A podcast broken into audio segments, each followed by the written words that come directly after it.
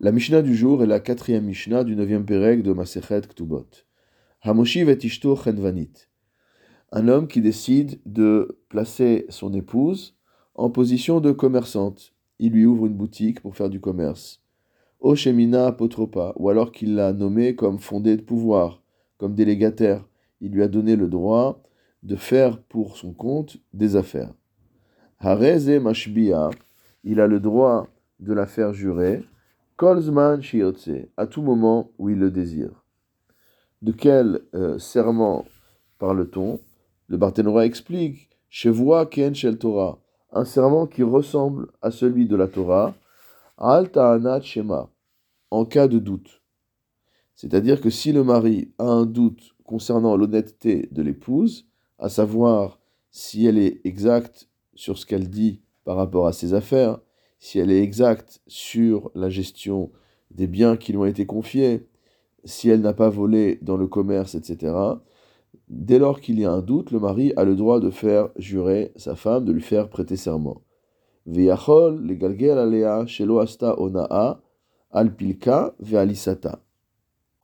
Ce qu'on appelle gilgul shvua, mot de pouvoir embarquer un nouveau type de serment avec un serment initial, c'est qu'à partir du moment où il y a déjà une obligation ou une possibilité de serment, on peut faire jurer une personne sur des choses supplémentaires pour lesquelles on n'aurait pas pu les faire jurer à la base. Et donc ce que nous dit ici le Barthénora, c'est qu'à partir du moment où l'homme est en droit de faire jurer sa femme s'il a des doutes quant à son honnêteté par rapport à son commerce, alors il peut également, au passage, la faire jurer sur le fait qu'elle ne s'est pas emparée, pilka, c'est son pélaire, son, sa quenouille, qu'elle ne s'est pas emparée d'une partie de la laine euh, qu'elle a filée, ou isata, ou de la pâte qu'elle a pétrie, c'est-à-dire que véritablement les choses qui étaient destinées à la maison sont restées à la maison, et qu'elle n'en a pas fait un commerce personnel. Rabbi Eliezer Omer, ou alpilka ve alisata. Rabbi Eliezer a un avis différent.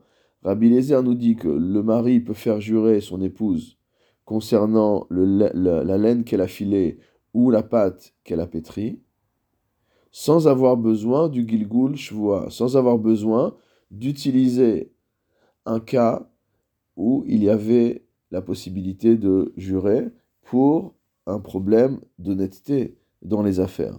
C'est-à-dire que d'après Rabbi Eliezer, il peut demander à tout moment à son épouse de jurer qu'elle a été honnête par rapport à la gestion de ces éléments-là, tandis que d'après le Tanakama, on ne peut pas faire jurer son épouse pour une telle chose, et c'est uniquement dans le cas où il y a un doute sur son honnêteté en affaires, où là on aura le droit de la faire jurer, qu'on pourra inclure dans ce serment d'autres éléments tels que sa laine et sa pâte.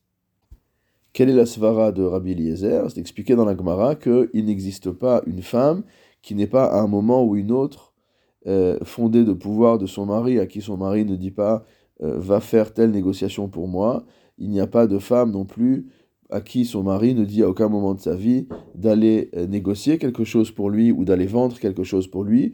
Et donc de ce fait, le rabbi Eliezer considère que à tout moment, le mari peut faire jurer sa femme sur pilcha veisata, sur sa laine et sur sa pâte, mais en alacha rabbi Eliezer, l'alacha ne va pas comme rabbi Eliezer.